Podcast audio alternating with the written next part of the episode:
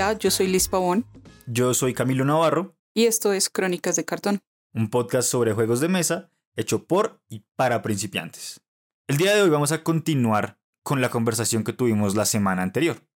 La semana anterior llegamos hasta el siglo XVIII y hoy vamos a ir de ahí en adelante hasta más o menos lo que es hoy en día la industria de los juegos de mesa. Es una historia muy larga, así que gracias por escucharnos los dos episodios.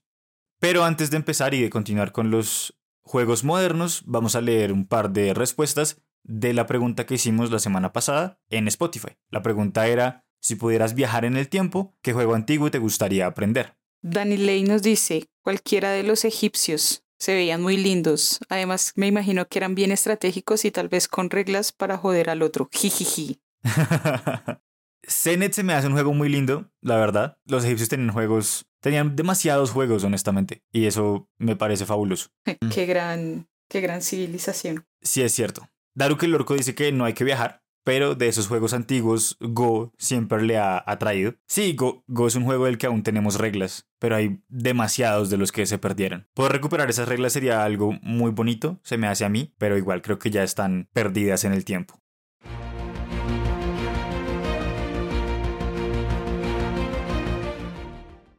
En el episodio pasado quedamos en que iba a haber un auge de los juegos de mesa porque empezaron a cambiar todas las industrias y, ya pudo como existir otras maneras de tener juegos de mesa y no solamente los muy muy ricos podían acceder a ellos, sino personas del común podían acceder a ellos. Entonces, esta segunda parte comienza en el siglo XIX durante la Revolución Industrial, un periodo que trajo consigo cambios tecnológicos y sociales muy significativos. Estos cambios allanaron el camino para lo que hoy conocemos como juegos de mesa modernos. Y aquí vamos a destacar los más importantes, porque como sabrán hay un mar entero de juegos de mesa modernos. Tenemos que tener en cuenta que las técnicas de impresión, todas esas nuevas técnicas de impresión facilitaron y abarrotaron totalmente la producción masiva de juegos impresos. Por eso es que tenemos gran cantidad de juegos de mesa. Entonces, la clase media y el tiempo libre tuvieron también como una transición en la sociedad agraria, de, de lo agrario a lo industrial. Entonces dio lugar a una clase media que no existía. Entonces empieza a crear el concepto de tiempo libre, lo que permitió que los juegos se convirtieran en una forma de entretenimiento. También tenemos el hogar como centro social y educativo. Esto fue pasando ya que a medida que la gente trabajaba fuera de la casa, porque como antes se trabajaba dentro de su propia casa, parando tierra y esto, pues salen de su casa a trabajar en fábricas, entonces ya los hogares se convierten en lugares de socialización y de educación y empiezan a proporcionar un entorno propicio para los juegos de mesa. Entonces vamos aquí con el que es considerado el primer juego de mesa moderno que data de la década de 1820. No hay una fecha exacta, pero dicen más o menos que es de 1822. El juego se llama A Traveler's Tour Through the United States. Básicamente un tour a través de los Estados Unidos. Entonces, ¿en qué consistía este juego? Este juego era un tablero en donde estaba el mapa de Estados Unidos, teniendo en cuenta que era el año 1820, entonces es un mapa bastante particular y pues era simplemente que los jugadores iban pasando por todos los, los estados que habían en ese momento y tenían que como adivinar qué era lo que había en ese estado, entonces la población, cuántos metros cuadrados era y simplemente era eso, entonces como se trataba de educar, no solo de divertir, entonces se iba avanzando en el tablero que como dije era un, un mapa de los Estados Unidos de principios del siglo XIX. El juego implicaba lanzar como una pirinola, porque para esa época ya los dados se veían como si fueran del demonio, estaban ya satanizados, entonces lo, lo asociaban directamente con Satanás y lo asociaban con los juegos para adultos, entonces era impensable poner unos dados en un juego de mesa para la familia. Entonces utilizaban como una pirinola, no sé cómo le llamen esto en otros países, pero es una especie de trompito que tiene seis caras, bueno, depende del tamaño, tiene muchos, pero el más básico tiene seis caras y lo lanzan y tiene como diferentes cosas en cada una de sus caras. Se pone a girar y en algún momento para en alguna de las caras. Es, como un dado, pero rueda más, no sé. Exactamente, es un dado que rueda. Y listo, pues empezaban a moverse y empezaban a, a, investigar todo a través de los estados en el país. Entonces, este juego empieza a tomar una relevancia histórica bastante importante porque empezó como a introducir a la gente a, amar a su, a su país un poco más, ¿no? Ya aman bastante Estados Unidos, ¿eh? entonces qué pánico. La gente amando más a Estados Unidos.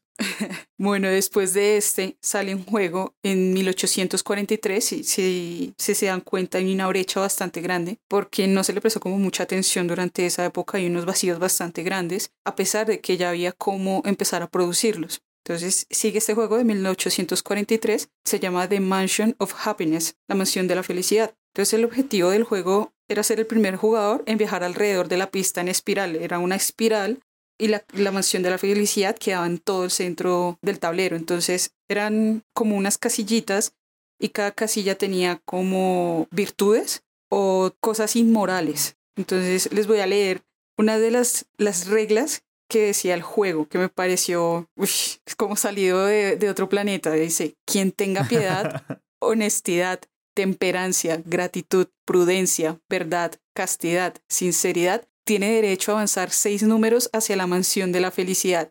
Quien caiga en una pasión debe ser llevado al agua y ser sumergido para enfriarlo. Quien tenga audacia, crueldad, impropiedad o ingratitud debe volver a su situación anterior hasta que le toque volver a girar y ni siquiera pensar en la felicidad y mucho menos disfrutarla. Esas eran las reglas. Es, simplemente era eso. Bien moralista el juego. Yo, Eh, pues, yo sí. había escuchado el nombre, pero creí que era. Yo una vez pensé en las nociones de la locura, pero pues nunca creí que fuera tan diferente. Eh, no, sí, es bastante diferente. De hecho, sí fue Me creado con la encanta. intención de enseñar valores morales y éticos a los jugadores. O sea, el anterior fue para enseñarle acerca del país, este fue para enseñar ética. Entonces, cada casilla, como les dije, estaba asociada con un valor o una virtud, como la obediencia, la paciencia y la honestidad.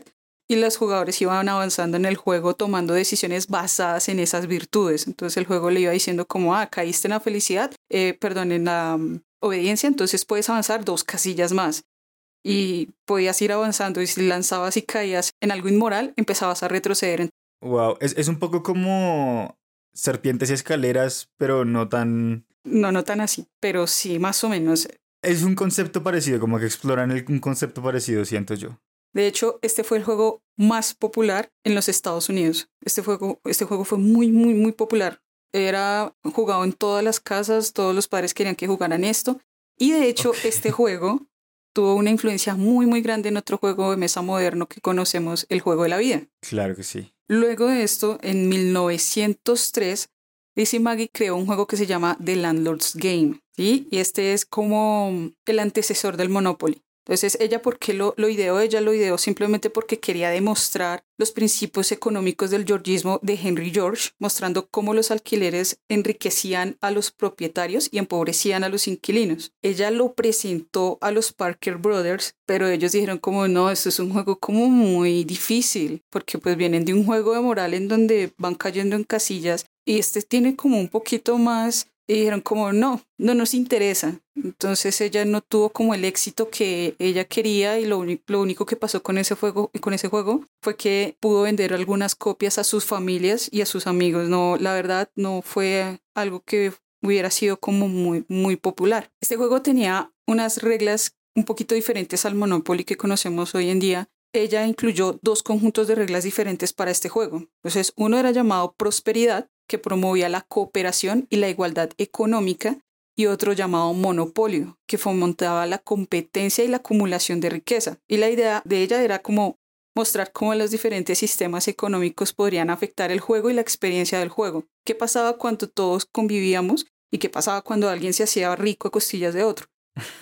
Ella presentó ese juego y fue el que no le llamó la atención. Pero luego, después de un tiempo, después de unos años, los Parker Brothers se, se dieron cuenta que sí tenía como potencial. Entonces le dijeron como te vamos a comprar la patente del juego y le compraron la patente a ella. De ahí es que se crea el monopolio. Se creó en 1935 y la idea se la compraron en 1933. Duraron dos años desarrollando la idea que ellos tenían. El Monopoly es uno de los juegos de mesa más icónicos y populares que hay en todo el mundo. De hecho, es el juego más versionado que hay en el mundo. Es el juego que más versiones tiene. Tiene versiones de todo. Sí, hay Monopoly de Juego de Tronos, hay Monopoly de cosas colombianas, Monopoly de tramposos, de todo. Hay un, mono, hay un Monopoly de Alejandro Sanz, ¿En serio?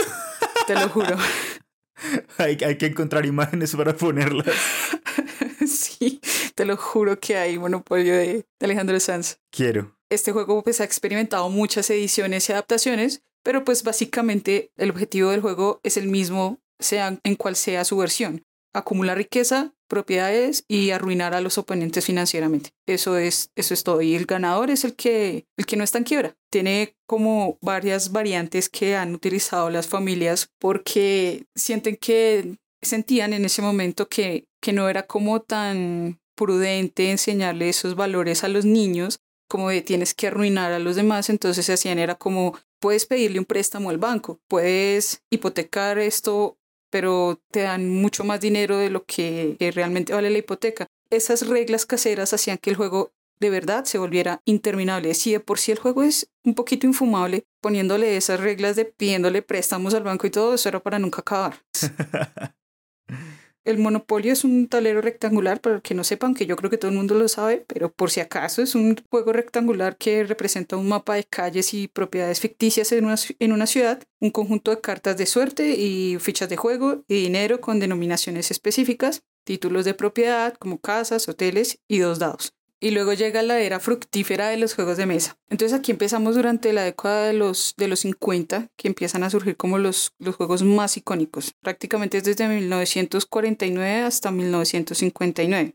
Entonces en el 49 se crea Clue, que es más conocido como Cluedo en el Reino Unido y en algunos otros países. Es un juego de mesa de misterio y de deducción. El juego fue creado en 1943 por el británico Anthony Pratt y se ha convertido en un clásico en el mundo de los juegos de mesa. Entonces el objetivo del juego es sencillo. Ser el primer jugador en descubrir quién cometió un asesinato, en qué habitación y con qué arma. Listo. Los jugadores deben reunir pistas y realizar deducciones para resolver el misterio. Entonces el juego viene con un tablero que representa la mansión, la mansión con varias habitaciones, seis fichas de personajes, seis armas, un sobre confidencial que contiene las cartas de respuestas que son quién, qué y dónde, cartas de personajes, las fichas de personajes, cartas de habitaciones, cartas de dados. Eso es todo lo que tiene el juego. Los jugadores se turnan para mover sus fichas a través de las habitaciones de la mansión y hacer suposiciones sobre quién, qué y dónde fue el asesinato. Este es otro juego que también ha sido muy versionado. Tiene varias ediciones y adaptaciones temáticas basadas en películas, series de televisión y otros temas muy populares. Es un juego también que está como muy arraigado a la cultura pop.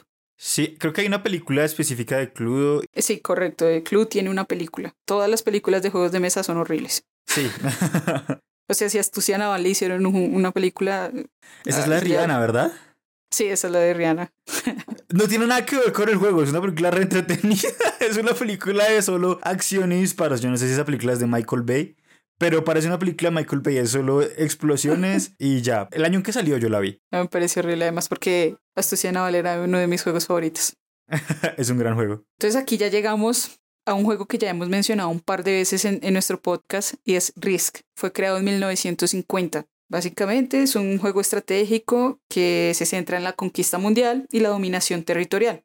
Entonces fue creado por Albert Lamourise y se publicó por primera vez en 1957. Tardaron siete años realizando este juego. Risk es conocido por su complejidad estratégica, su duración que es muy, muy variable y su capacidad para fomentar la rivalidad entre jugadores. Entonces el objetivo principal de Risk es lograr la dominación mundial, lo que significa conquistar y controlar todos los territorios del mapa. Y esto se logra a través de estrategias de conquista, alianzas temporales y enfrentamientos militares con otros jugadores. Los componentes de Risk es un tablero de juego que representa un mapa político mundial dividido en territorios, fichas de ejército de diferentes colores que representan las fuerzas de los jugadores, tarjetas de territorios, tarjetas de objetivos secretos, dados y marcadores. La duración del juego puede variar significativamente, pues ya que depende de la velocidad en la que los jugadores logran sus objetivos y el estilo de juego. Pues algunas partidas pueden ser relativamente cortas, mientras que otras pueden extenderse durante varias horas. Yo he jugado Risk hasta las 5 o 6 de la mañana, más o menos. Eso es un parqués. Es un parqués, es un parqués. Pero es más divertido. no, obviamente es mucho más divertido. y, bueno, pues también ha tenido sus variantes y sus ediciones. Las más conocidas es el Risk Star Wars o el Risk Game of Thrones. Este juego es muy conocido por su capacidad de generar tensiones y rivalidades entre los jugadores. Es, es bastante amistades también el juego. Sí, creo que no es tan conocido por eso como Monopoly, pero, pero puede llegar a eso. Además es que es como Monopoly, al final solo quedan dos personas y son dos personas ahí dándose en la jeta a ver quién logra controlar todo el mundo. bueno, el, siguiente juego que vamos a hablar es de Diplomacy. Diplomacy fue creado en 1959. Es un juego de mesa de estrategia y de negociación creado por Alan Kalhammer en la década de 1950. No estoy segura que lo haya pronunciado bien, pero espero que sí. Si no, por favor, alguien me corrija. Aunque es menos conocido que algunos otros juegos de mesa, Diplomacy ha desarrollado una base de seguidores leales debido a su enfoque en la diplomacia, las alianzas y la estrategia política en un contexto de juego de guerra. Entonces el objetivo principal de Diplomacy es ser el primer jugador en controlar una mayoría de los centros de suministros en el mapa del juego. Los centros de suministros son ciudades y regiones estratégicas que permiten a un jugador mantener y reclutar ejércitos y flotas. El juego se desarrolla en un mapa de Europa a principios del siglo XX. Diplomacy incluye un tablero de juego con un mapa de Europa dividido en regiones y unas líneas que conectan estas regiones, las fichas de ejércitos, flotas de diferentes colores que representan las fuerzas de los jugadores, tarjetas de poderes nacionales, tarjetas de orden, fichas de centros de suministro y marcadores de juego. Entonces la mecánica es que jugamos en, en turnos simultáneos lo que significa que todos los jugadores vamos a estar recibiendo órdenes de movimiento y negociación en secreto y luego las revelamos al mismo tiempo. Los jugadores tenemos la opción de mover los ejércitos y las flotas a las regiones adyacentes, así como apoyar o resistir los movimientos de otros jugadores. La característica más distintiva de Diplomacy es la fase de negociación, que ocurre entre, entre los turnos. Durante esta fase los jugadores pueden formar alianzas temporales, hacer promesas de apoyo mutuo, trazar estrategias y en una última instancia traicionar a sus aliados si así lo desean. Ya, yo no sabía que Diplomacy era tan viejo, pero sí, es como un gran juego de, de traición, según he escuchado. Sí, también me lo han recomendado mucho y no lo he jugado nunca. La verdad, es un juego que puede llevar muchas horas e incluso días para poderse completar. Y esto se debe en gran parte por las negociaciones y el hecho de que no hay un límite de tiempo fijo para cada turno. Entonces sí se puede extender un montón de tiempo. Ya. E, es un poco tenso por eso, pero sí eran como muy populares los juegos que duraban mucho. No había televisión. No, mentiras. No, no había más estímulos. Sí. Y bueno, y de aquí hacemos un gran salto a lo que conocemos como los juegos de rol. Fueron creados en 1974 y el primero fue Dungeons and Dragons. Vamos. Que creo que eh, tú eres aquí el experto en esto, pero pues lo que pude averiguar es que es un juego de rol de fantasía heroica, erótica iba a decir, heroica. Hay gente que lo usa como fantasía erótica también. No, no te equivocaste tanto. No, pues no tanto, pero pues en 1974 no fue creado para eso. es cierto, es cierto. Era fantasía heroica. El juego original fue diseñado en Estados Unidos por Gary Gygax y Dave Arne Arneson. Dios mío, cómo me cuesta y publicado por primera vez en 1974 por la compañía de Gygax, Tactical Studies Rules, TSR. Entonces, esto se deriva de los juegos con lápiz, papel y dados. Y la primera publicación es bien conocida como el principio de los juegos de rol modernos y por consiguiente de toda la industria gigante de los juegos de rol. Entonces la historia de Dungeons and Dragons se remonta en la década de los 60 antes de su publicación, y el interés de Gary por los juegos de guerra históricos y de fantasía. Junto con su amigo Dave comenzaron como a desarrollar reglas para un juego de guerra en lo que los jugadores asumían el papel. Ellos se metían dentro del papel de ser comandantes de ejércitos míticos y luchaban en escenarios de fantasía. El desarrollo de Dungeons and Dragons, D&D, fue influenciado en gran medida por Shane Mail, un juego de guerra medieval creado por Gygax. Dave introdujo la idea de que los jugadores controlaran a un solo personaje en lugar de un ejército completo, lo que dio lugar al Black Moor, una campaña de juego que se considera uno de los precursores de D&D. Entonces llegamos al 74 donde Gygax y Arneson publicaron la primera edición de D&D bajo la compañía de Tactical Studies Rules y el juego se vendió como un conjunto de reglas básicas que permitían a los jugadores crear sus propias aventuras y sus propios mundos de fantasía. Dungeons ganó rápidamente popularidad entre los entusiastas de los juegos de rol, tanto que empezaron a lanzar expansiones a lo loco. La primera fue en 1977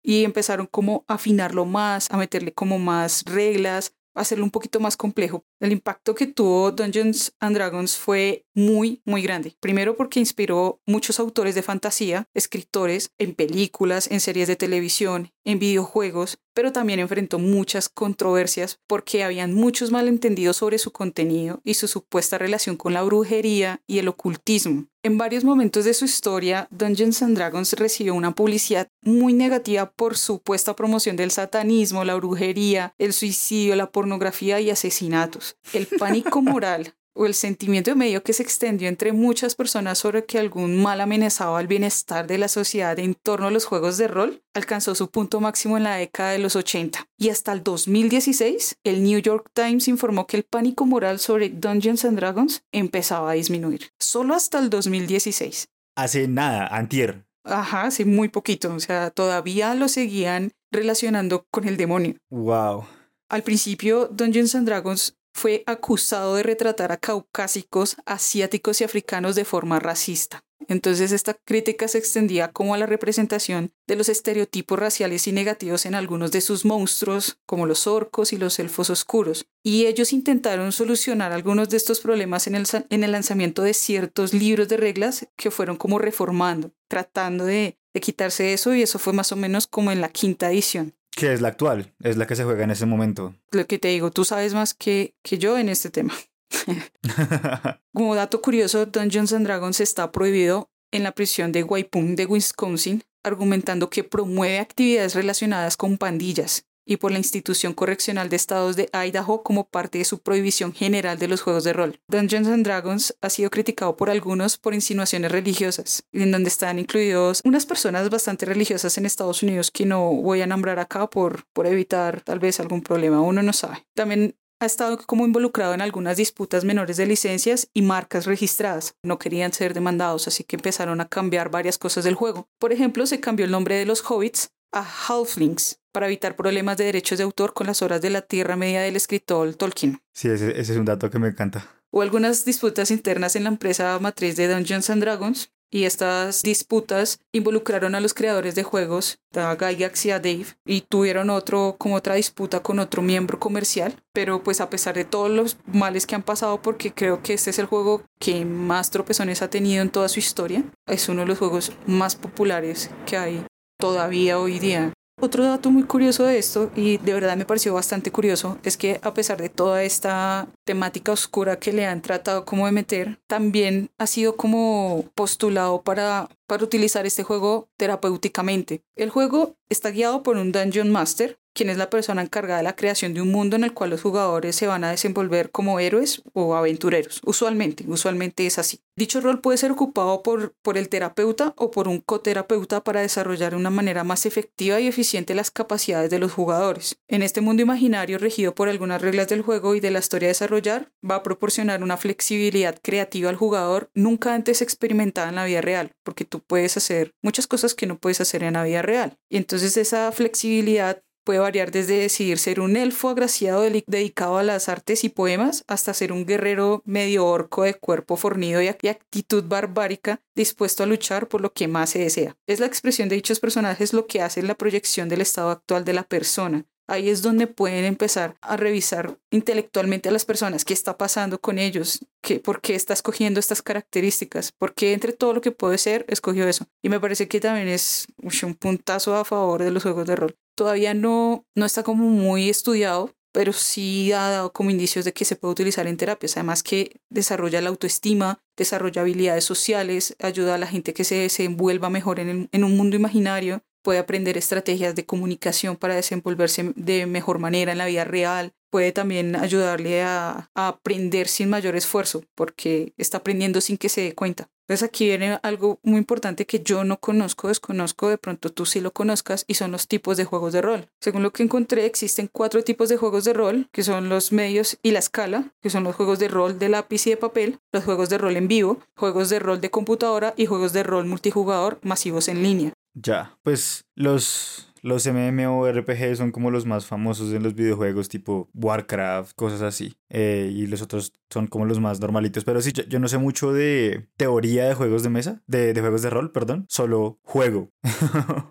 ok, eso encontré. Son cuatro tipos de juegos de rol. Luego de esto, los juegos de rol, vamos a pasar a un evento canónico en los juegos de mesa y es la creación de los Spiel des Jahres. Eso fue creado en 1978. Estos premios han promovido la excelencia en el diseño de juegos y han aumentado considerablemente las ventas de todos los ganadores. Fueron creados en Alemania y son considerados los Oscar de los juegos de mesa. Entonces, el premio es concedido por un jurado de críticos de juegos de mesa germanohablantes, es decir, que tienen que ser de Alemania, Austria y Suiza que analizan juegos lanzados en Alemania en los 12 meses previos. Los juegos que van a ser tenidos en cuenta tienen que ser de estilo alemán. Entonces son los de guerra, los de rol y los de cartas coleccionables. Y otros altamente competitivos y complicados. Estamos hablando de cuando se crearon los juegos, no en la actualidad. Pero desde 1989 existe un galardón separado para juegos infantiles. Entonces ya empezaron a, desglosarse los premios a no solo un juego ganador del año, sino a tres juegos. Está el Spiel de Jares, está el Spiel de Jares para niños, que no recuerdo ahorita el nombre, y un Spiel de Jares para juegos complejo. Esto empezó en el 2008. El jurado entregó su primer premio especial al juego más complejo y en ese año fue para Agrícola. Ok. He escuchado que Agrícola es bien complejo, pero nunca lo he jugado. No lo he jugado, lo he visto un montón de veces, pero no, nunca he tenido la oportunidad de jugarlo. Pero fue el primer juego que recibió el premio al juego más complejo del Spiel des Jahres. Nice. Este, esta categoría se llama Spiel des Jahres. Y junto a estas nominaciones, el jurado también va a presentar una lista de juegos recomendados y ocasionalmente otorga premios especiales a juegos que tuvieron como en cuenta para una categoría principal los conceptos que tienen hoy en día para seleccionar un juego ganador como ganador del año son el concepto, tiene que ser original, qué jugabilidad tiene y cuál es el valor del juego, las estructuras de las reglas, la composición, la claridad y la comprensibilidad. A mí esto aquí me parece súper importante porque hay unos juegos que a veces uno lee y uno dice, esta vaina la escribieron con las patas. Esto toca volverlo a leer o toca buscar un tutorial o toca mirar cómo se hace para entenderlo porque hay unos que están terriblemente mal escritos. es cierto. Otro que tienen en cuenta es el aspecto, la caja, los tableros, el, libro de reglas y el diseño, la funcionalidad y el trabajo involucrado que tuvieron para hacer la creación del juego. Luego se desprende en el año 1987 el mundo de Warhammer. Y el Warhammer es un juego de batallas de fantasía que utilizan miniaturas, que son juegos de rol, pero con miniaturas de guerras. Este es un juego que es muy conocido por el detalle de, sus mapas, por el detalle de, de, sus miniaturas y que es un universo muy rico en historias. Nuevamente no he jugado Warhammer, me gustaría Nunca lo hemos jugado. Yo ni siquiera he estado cerca de jugarlo. Sé que la gente es bastante aficionada y hay, que, hay, muchas minis y a la gente le encanta pintar las minis de Warhammer, pero nunca he jugado Warhammer. Entonces ya saben, si quieren invitarnos, nos pueden invitar. Y pues aquí ya viene una explosión bien importante en los juegos de mesa que hoy en día sigue siendo muy popular, muy, pero muy popular, y es la explosión de los juegos de cartas en 1993. Yo creo que tú sabes cuál es el juego, pero no lo, en este momento no lo tienes en mente, porque es Magic the Gathering. Ah, ya.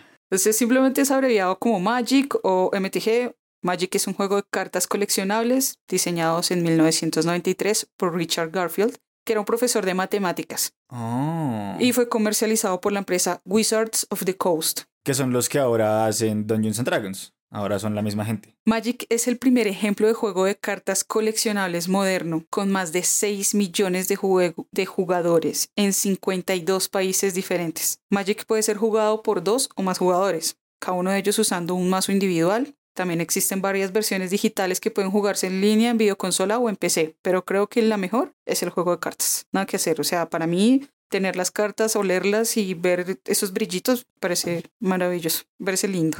Sí, no, hay, no se compara a jugar una versión en, un computador, a tocar las cartas, a sentirlas. Entonces, para los que no conozcan, Magic representa una batalla entre poderosos magos. En el juego son conocidos como los Planeswalkers, en el que cada uno de ellos está representado por el jugador en la partida. Los jugadores pueden usar hechizos como conjuros, artefactos, tierras, criaturas fantásticas para derrotar a todos sus oponentes. De este modo, el concepto original del juego se inspira de una forma notable en los duelos de magos típicos de los juegos de rol tradicionales como Dungeons and Dragons. La estructura del juego reemplaza los útiles usados en los juegos de aventura de papel y lápiz por una gran cantidad de cartas, unas reglas más complejas que la mayoría de otros juegos de cartas. Entonces tiene un sistema muy organizado de torneos y una comunidad de jugadores profesionales que se ha desarrollado alrededor del juego, así como un mercado secundario de cartas. Hay muchos, hay muchas subastas que he visto, muchas ventas de cartas de colecciones enteras de Magic. Estas cartas no son valoradas no solo por su escasez, sino también por su valor en el juego, su antigüedad y por ser cartas de culto entre comillas o por el valor estético de las ilustraciones. Eso hace que una carta de Magic valga tanto. Magic funciona, hasta donde yo sé, llevo como una semana jugando Magic. Funciona un poco como la bolsa de valores, entonces hay cartas que suben y bajan de valor. Este fin de semana alguien me ofreció una baraja de Magic en 3 millones de pesos, que son alrededor de 750 dólares. Y me mostraron una carta que hizo como un mangaka, creo. Y la carta, solo esa carta, costó 960 mil pesos a la persona que la compró en el momento en que la compró. No, no, no, creo que esto ya se sale de mi bolsillo. Gracias a Dios no entré a eso. Menos mal los, los dados son diabólicos, me gustó más ese lado. Ahí hay una carta, yo no sé si hace, lo leíste, pero hace poco se vendió la carta del anillo único de Magic y se vendió por 2.6 millones de dólares. Claro que sí, la compró Post Malone. Exactamente, la compró Post Malone. E, es demasiado, demasiado dinero. Entonces, este juego es una construcción de mazos. Entonces, tú Vas comprando sobres para volver tu mazo más fuerte, más poderoso. El mazo tiene que ser de 60 cartas y pues este proceso de, de, cambiar tus cartas te va a permitir una gran variedad de estrategias y estilos de juego, ¿no? A ti que estás empezando en Magic, que ojalá no te quedes en Magic. Espero que no, pero igual creo que sería importante que lo probaras tú también y hacer un episodio de, de Magic, porque es muy importante, hay, hay, mucha gente que juega Magic. Oh, no, o sea, yo conozco personas, de hecho voy a mencionar a Fabián, hola Fabián, si me estás escuchando un saludo, que vendió su colección de Magic por comprar juegos de mesa y pues tú ya conoces la colección de Fabián. ¡Wow! No sabía esa parte.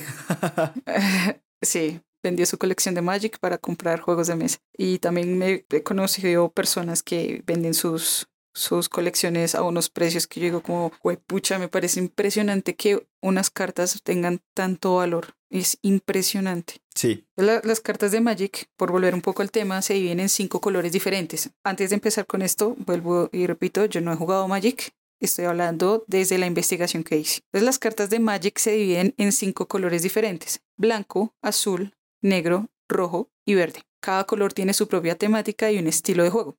Los mazos pueden ser monocolor, bicolor o incluso multicolor, lo que añade profundidad y estrategia al juego. También hay muchos torneos, competencias, hay competencias locales, hay competencias nacionales e internacionales. El juego tiene formatos estándar, modernos, Commander y muchos más lo que le permiten a los jugadores siempre adaptarse a diferentes metajuegos y estilos de juego. Magic tiene una rica historia y un universo ficticio en constante evolución. Cada expansión y edición introduce nuevos mundos, personajes y tramas que se reflejan en las cartas y en la narrativa del juego. Magic ha sido un juego que ha influido demasiado en la cultura pop, también ha contribuido mucho al crecimiento de la industria de los juegos de cartas coleccionables, así como Pokémon, Yu-Gi-Oh! Y también, pues como les dije hace un rato, se encuentra disponible en línea, entonces lo pueden jugar en, en Magic the Gathering Arena y otros programas con otras personas. No sé cómo funciona virtualmente, supongo que también hay que comprar sus cartas para tener su mazo. Virtualmente uno puede comprar gemas para comprar sobres, para recibir cartas o para recibir cajas, pero puede uno jugar gratis, le dan a uno unos mazos iniciales y así es una manera un poco más fácil de decidir si uno quiere de alguna manera comprometerse con Magic sin gastar plata. Ok, ok, qué grandes. Y aquí empezamos a entrar un poquito en territorio fangoso, porque voy a nombrar un juego que es de amores y de odios, pero esto no se le quita que sea un juego muy importante para los juegos de mesa. Entramos a 1995 con un juego que se llama Los Colonos de Catán. Sí, hay mil juegos mejores que Catán, estoy totalmente de acuerdo, pero eso no le quita la importancia y la relevancia histórica que tuvo este juego. Total. Este juego de mesa fue creado por Klaus Teuber, que es considerado como uno de los primeros juegos de mesa de estilo alemán que logró popularidad a nivel mundial. Creo que lo he visto en todos los idiomas. Hace poco vi una copia en japonés. ¡Wow! sí, muy rara y muy bonita, pero estaba en japonés. ¿Para qué quiero un Catán en japonés? Sí, no. El objetivo del juego es construir pueblos, ciudades y caminos en un tablero que cambian cada partida. Se tienen que acumular puntos y el que llegue a 10 puntos primero es el que gana. Este juego ha sido tan famoso que ha lanzado numerosas expansiones y versiones del juego y ha sido adaptado a formatos de software para diferentes plataformas. Se puede jugar en Stream, se puede jugar en Android. Mm, Desconozco si en, Apple también se puede jugar, pero creo que en cualquier formato se puede jugar. Lo he visto en muchas películas, lo he visto en muchas series, lo he visto en videos musicales. He visto que mucha gente juega este juego. La idea original de Tower era crear un juego que transmitiera la emoción de descubrimientos y aventuras. Esa era la idea que él tenía en su cabecita. Pues sin embargo el juego original era demasiado grande y largo, por lo que se dividió en tres partes. Los colonos de Catán se centró en el desarrollo de la isla y el comercio mientras que las otras dos partes se convirtieron en juegos separados. La popularidad de Catán se debe a su mecánica relativamente simple, pero dinámica y compleja, lo que lo hace adecuado para jugar en familia como de manera competitiva. Ha influido en la creación de numerosos juegos de mesa y sigue siendo jugado por millones de personas en todo el mundo. Como yo te dije, ahí tengo mi copia de Catán que la guardo en un lugar especial en mi ludoteca. No, no se va a ir nunca, yo, yo amo mi juego de Catán. No lo juego, pero me encanta verlo ahí. Está traducido a más de 30 idiomas. Ok. Eso es eso es muy importante, o sea, yo sé que le tiran mucho hate a este juego. Siempre que veo por ahí malos comentarios hacia Catán, digo, pero ¿qué te hizo Catán? ¿Qué te hizo Catán? El Catán, para los que no lo conozcan, eh, incluye un tablero modular que representa una isla ficticia dividida en hexágonos, fichas de recursos. Eh, los recursos son madera, ladrillos, hojas, trigo y mineral. Creo que lo habíamos nombrado en uno de nuestros capítulos extra, pero vale la pena destacarlo nuevamente. Hay fichas de números que determinan qué hexágonos producen recursos en cada turno, y cartas de desarrollo, cartas de puntos de victoria, fichas de construcción, ciudades y dados. Se lanzan los dados, se recogen los recursos según el número que aparece en los dados. Con estos recursos se pueden construir eh, más poblados más carreteras, convertir los poblados en ciudades. Catán también tiene como una parte fundamental de comercio, entonces podemos empezar a negociar, cambiar los recursos. Entonces ahí ya empieza como la interacción entre los jugadores. Siento yo que Catán no tiene mucha, mucha estrategia profunda como los que son los juegos de mesa modernos que conocemos hoy en día, pero vamos y miramos desde ahí, hacemos una retrospectiva, nos damos cuenta que es un juego que añade unas mecánicas nuevas y es un juego muy diferente a lo que había antes. Siempre era el mismo tablero, no se podía cambiar, eh, eran juegos de guerra o juegos de valores o juegos de aprender. El impacto es tanto que cambió todo. Por favor, no le tienen tanto hate. y aquí ya lo que te decía, entramos en un territorio muy fangoso porque se empiezan a crear ahora sí, en masa, juegos que ya son prácticamente, que no se pueden seguir fácilmente. Son demasiados juegos. Nada más entrar a Kickstarter, entrar a una tienda de juegos o ver una foto de una ludoteca en internet y se da cuenta uno que hay cualquier cantidad de juegos. Y quiero destacar las mecánicas que introdujeron cada uno de los juegos desde, los, desde Risk, que fue como el juego que introdujo una mecánica diferente hasta lo que conocemos hoy en día. Si se me escapa alguno, perdón, trataré de ser lo más razonable posible. Pues tenemos a Risk, que introdujo el concepto de conquista de territorios y gestión de ejércitos a gran escala en un mapa mundial. Esta mecánica sentó las bases para muchos juegos de estrategia que tenemos hoy en día. Dungeons and Dragons, que fue el juego de rol pionero en la introducción de mecánicas de narración y creación de personajes. Estableció las bases para el género de los juegos de rol y la narración cooperativa. Tenemos a Catán, este juego popularizó, que les decía hace un rato, la mecánica, la mecánica de gestión de recursos, tenemos a Carcassonne, que introdujo la mecánica de construir paisajes, construir ciudades mediante la, colocación de fichas y esta mecánica sigue siendo utilizada en muchos, muchos juegos hoy en día. Tenemos a Pandemic, que es un juego que innovó en el género de los juegos cooperativos al, hacer que los jugadores trabajaran juntos para detener la propagación de enfermedades. Pandemic es un juego cooperativo, como acabo de decir. Simplemente son unas tarjetas que nos va diciendo en dónde va surgiendo la, la enfermedad y tenemos que colocar cubitos y tratar de evitar que se esparza por todo el mundo y la ganamos todos o perdemos todos. Entonces ganamos y conseguimos la cura de las cuatro enfermedades, creo que son. Sí, son cuatro. No recuerdo bien los colores, pero son cuatro enfermedades. En ese momento ganamos cuando detenemos la propagación y, y, que no se infecte nada más. Tenemos Dominion, que fue uno de los primeros juegos en popularizar el concepto de construcción de mazos de cartas a lo largo de la partida, ¿no? Pues esta, esta mecánica es mi favorita personalmente y se adopta todavía a muchos juegos de mesa modernos. Dominion, como lo digo, son cartas y simplemente todos empezamos con el mismo mazo y a medida que va avanzando el juego vamos a ir comprando cartas para mejorar nuestro mazo y empezar como a hacernos daño entre nosotros como unos ataques entre los jugadores. También tiene muchas expansiones, muchísimas. Tenemos a Ticket to Ride que introdujo la mecánica de control de rutas en un tablero donde los jugadores compiten por construir ferrocarriles. Esta mecánica también se ha utilizado en muchos juegos de construcción de rutas. Eh, Ticket to Ride es simplemente colocar trencitos en vías, como ir de una ciudad a otra, evitando que alguien nos corte el camino. Es, es muy sencillo, es muy bonito, me, me encanta la edición de los 25 años, es súper bonita. También tiene un montón de ediciones, porque tiene edición Estados Unidos, Europa, Japón, Ámsterdam, Londres, muchas, demasiadas. Sí, también tiene su versión para niños, tiene su Ticket to Ride Junior. Ah, también la tiene. También está Betrayal at House on the Hill, que introdujo la mecánica de traición oculta en un juego cooperativo. Entonces, la idea es que trabajamos juntos hasta que uno de nosotros nos traiciona. Y finalmente tenemos a Gloomhaven, que revolucionó el género de los juegos de rol de mesa al combinar mecánicas de juegos de rol y juegos de mesa tácticos en una experiencia cooperativa. Yo nunca he visto una caja de Gloomhaven como en persona y creo que el día en que lo haga voy a ser como una persona muy feliz. Yo tampoco lo he visto, solamente hemos visto el Jaws of Lion que, que tenemos. Sí, Fauces del León, la chiquita, que, o sea, solo la chiquita es bastante impresionante. Sí, es muy grande, es la chiquita, entre comillas. Sí. Y, y bueno, aquí pues ya damos como un salto de los juegos de mesa porque empiezan a introducirse las interacciones digitales en los juegos de mesa. Entonces hay, hay juegos que mejoran la experiencia del juego si se utilizan aplicaciones, como es el ejemplo de Mansion of Madness. Se puede utilizar sin aplicación, pero va a mejorar significativamente con la aplicación. Tampoco lo he jugado, pero los que lo han jugado y me han dicho que si lo mejora, pues yo les creo. ¿Ustedes qué opinan?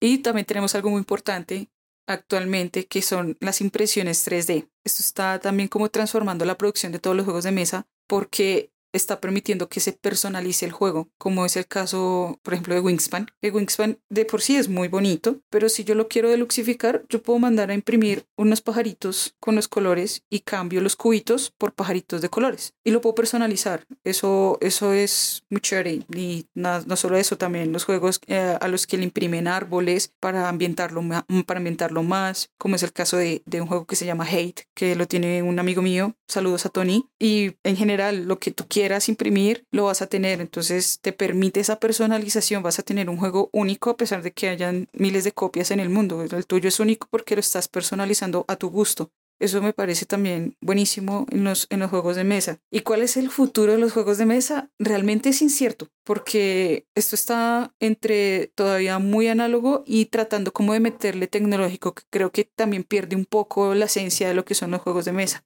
La esencia es, es eso, lo, lo, lo análogo, lo de poderme sentar contigo y no tener que estar en un computador, porque ¿para qué voy a querer una aplicación? Para eso voy a un, me compro un Play o me siento a jugar Wii o cualquier cosa, no sé, no soy ducha en, en, en videojuegos, la verdad, hace muchos años dejé de jugar videojuegos, pero siento que, que no debería estar entrando esa era tecnológica tan, tan profunda, que una aplicación me ayude, como también es el caso de Turing Machine, que me da cualquier cantidad de opciones para mi juego, es bueno, pero no que dependa como tal de la tecnología para que mi juego funcione.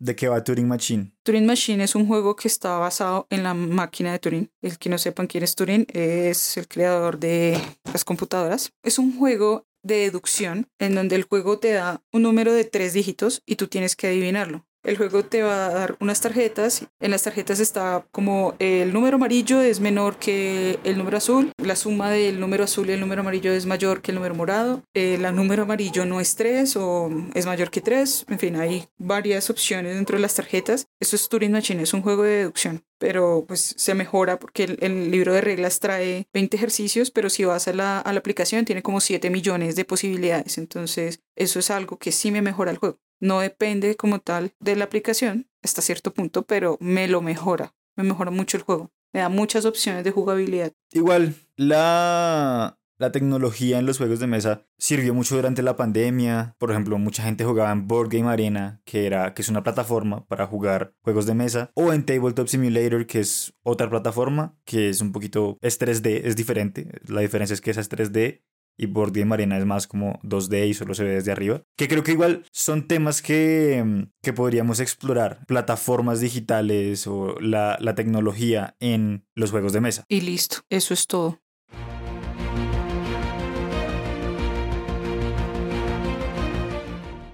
Ha sido un viaje, me parece que fabuloso, largo, lar larguísimo y que aún no se acaba porque hoy en día salen juegos todos los días. Antes salían cada 30, 50, 150 años. Y ahora todos los días, todos los días hay juegos. Por eso es que ahora podemos tener la capacidad de criticar un juego y decir, Catán es horrible. Sí, exacto. Hay demasiado con lo que se puede comparar y pues igual Catán es viejo, de cierta manera. Catán es viejo. Catán tiene miedo. Ok, sí, es, es más o menos viejo. Eh... Pero bueno, muchísimas gracias por escucharnos. Si lograron escuchar los dos episodios, muchísimas gracias. Espero que sí los hayan podido eh, terminar los dos, que se los disfruten, que puedan hacer este maravilloso viaje con nosotros. Y no es más, sino un hasta luego. Nos vemos, nos leemos y nos escuchamos en el siguiente episodio. En el siguiente episodio vamos a hablar de cómo empezar en los juegos de mesa, qué juegos tal vez son buenos para empezar y por lo menos en Colombia diremos algunos lugares en los que se pueden conseguir juegos de mesa. Recuerden suscribirse en Spotify o en Apple Podcasts o en Pocket Casts o en su plataforma de podcasts favorita que estamos en la mayoría para que les llegue una notificación cada vez que subimos nuevo episodio. Y los episodios también los estamos subiendo a YouTube por si esa es su plataforma de preferencia. No olviden también suscribirse en YouTube, seguirnos en nuestras redes sociales como Crónicas de Cartón, tanto en Instagram como en Facebook. La pregunta de esta semana, que la pueden responder en Spotify o en YouTube o nos pueden mandar en Instagram su respuesta, donde quieran, es ¿qué juego consideran ustedes que cambió la historia de los juegos de mesa? No desde una perspectiva objetiva, ¿Cuál creen ustedes que es el juego que cambió para ustedes? El juego que es el papá de los juegos que ustedes disfrutan. No sé. Déjennos sus respuestas y las leeremos en el próximo episodio. Adiós. Adiós.